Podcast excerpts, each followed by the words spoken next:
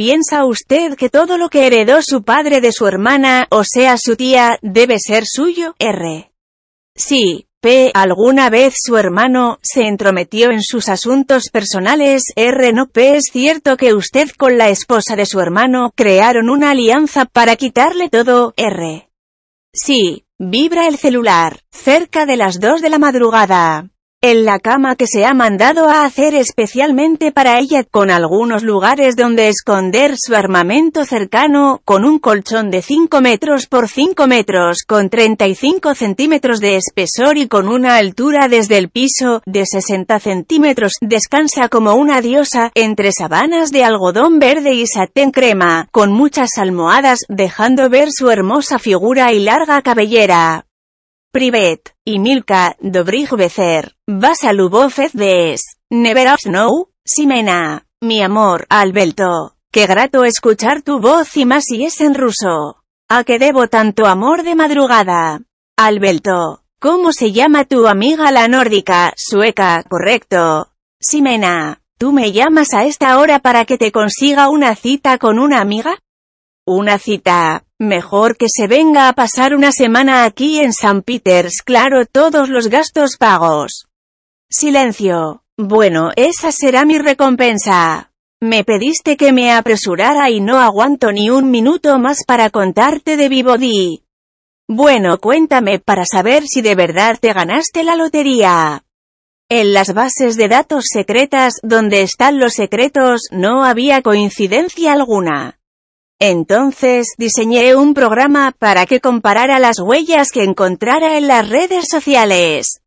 La gente no termina de entender que cuando se tome una foto, la palma interna de la mano nunca debe estar frente a la cámara.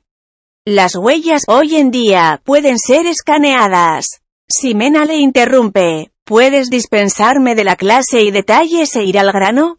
Claro. Con tu huella y mi software, busqué en las redes sociales, por una coincidencia. Y dejé al programa en su búsqueda. Voilà. Voila. Listo. Theo Paginie. Apareció en el cara de libro. ¿Qué es el cara de libro? Y deja de hablar en ruso. Facebook. ¿Cómo va a ser? Si una mano con la misma huella que tu medio. Nombre y apellido. Espera que busqué en inmigración y aduana en el país del accidente y adivina. ¿En serio? Pregunta Simena. Exactamente. La misma persona entró al país dos días antes del incidente. Simena, ¿tú has hablado con alguien al respecto? Alberto. H. Nine. No. Simena, ¿puedo deducir que tienes la nacionalidad? Te va a sorprender, Alberto. Recuerda, ve preparando mi cita. Me la gané, responde Simena. De verdad que sí. Teiluxi. Llega la información al celular de Simena. Nombre y apellido, de Panmonte Cafria. Pasaporte, UE. Nacionalidad, respira profundo. La misma de NACDUMNL. No existen las coincidencias, se conocían. También es la misma del otro personaje, Atekubo Samto. No solo se conocían, tramaban algo y alguien se adelantó. O sea, una cuarta persona. Se pone en pie, va a la cocina y se prepara un café. Se sienta y piensa, ¿a qué no quienes les voy a informar? Tengo que informar primero a Dolores e insistir en que solo Capristelo debería ser informado, para que se indague lo que pueda de esta persona. Ya son las 4 de la mañana. Me acomodo para irme a la oficina a ver si consigo algo adicional de esta persona. Se toma su tiempo. Hoy es un día especial. Un pantalón negro, de lino, ceñido al cuerpo, blusa verde limón, donde se notan sus protuberantes lolas, botas negras todoterreno, trenza en el pelo, casu reloj de alta gama deportivo y no puede faltar el cinturón, de una afamada casa italiana. Entre tanto y tanto ya son las cinco y media de la mañana. Llega a su oficina y enciende los equipos. Primera orden del día. Buscar a ver qué aparece de este personaje. Introduce su contraseña, los datos de la persona, clics de buscar. Pasa un rato y no hay respuesta. Sigue en la búsqueda el software. Se levanta y se va a preparar un café. Comienza a llegar el personal y como es de costumbre que siempre llegue temprano, nadie le presta importancia, solo la jefa, impacienta Dolores. Mira impacienta a Simena y le dice, mejor me siento. Simena le cuenta todo. Impacienta, no sale de su asombro. Dolores le pregunta, ¿y ahora qué viene? P. ¿Fue usted coparticipe en que su madre legal, por un tiempo, se separase de su esposo, su padre, y al ver que el flujo de dinero sería complicado, la convenció de regresar con su padre, R. Sí, P. Era su madre legal, un impedimento para poder llegar al final de su estrategia, para adueñarse de todo, R. Sí, se levanta abruptamente una inquisidora.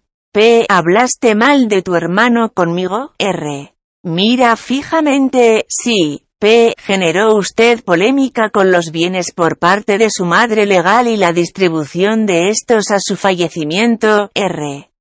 Sí. P. En algún momento, algún comentario hecho por su hermano, donde solo estuviesen los dos, lo ha divulgado, aunque fuese un secreto. R.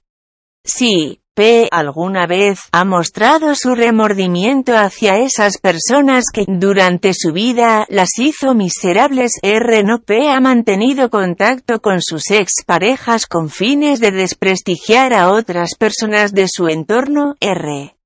Sí, P. ¿Ha pensado alguna vez devolver bienes o dinero que se haya apropiado indebidamente? R. No P. ¿Considera usted que su hermano le haya conferido alguna trastada relevante para así explicar su comportamiento? R. Sí. P. Si tuviese que reencarnar, lo haría todo igual. R. No. Susurrando peor. ¿Qué dijo? Dije que peor. Un inquisidor, el ex primario, grita, al infierno, al infierno. Comienzan todos los inquisidores, a la vez, al infierno, al infierno, al infierno. El diablo se pone de pie y les pide silencio para que continúe el interrogatorio. P. ¿Negó usted ayuda a su ex esposo padre de sus dos hijos la ayuda económica cuando la necesitó en emergencia para una cirugía? La pregunta la hace el ex. R. Sí, P. Usted en el colegio, en primaria, le puso una zancadilla a otra estudiante, para que la favorecieran en un acto de la escuela. R. Sí, P. ¿Ha contraído matrimonio por amor, alguna vez? R. No. Así continúan las preguntas, una tras otra, durante algo más de una hora. Se para la última inquisidora, P. Cumpliste con el mandato que te dejé antes de mi fallecimiento. R. No P. Le entregaste a tu hermano lo que, que correspondía, según el acuerdo al que llegamos. R. No. El padre inquisidor no hace pregunta alguna. Solo escucha. Nunca tomó parte en acto alguno. Siempre tenía a alguien para que hiciera su trabajo sucio. Cobardía o inteligencia. Usted decida. Se levanta el diablo de su trono y pregunta, ¿alguna pregunta adicional? Todos juntos responden, al infierno. Se voltea, mira a Nele y le dice su turno. Señor diablo, Inquisidores, ciertamente desde mi infancia he sido una persona traidora, egoísta, yoísta, falsa, aprovechadora, malintencionada, sin corazón, vengativa, rencorosa, envidiosa, vanidosa, pretenciosa, fría, calculadora, inconformista, creída y poseída. Pero deben reconocer que en algo he mejorado. Las nietas me han brindado la oportunidad de ver todos los errores que cometí. Las nietas lograron un acercamiento con mis hijos que de otra manera no hubiese sido posible.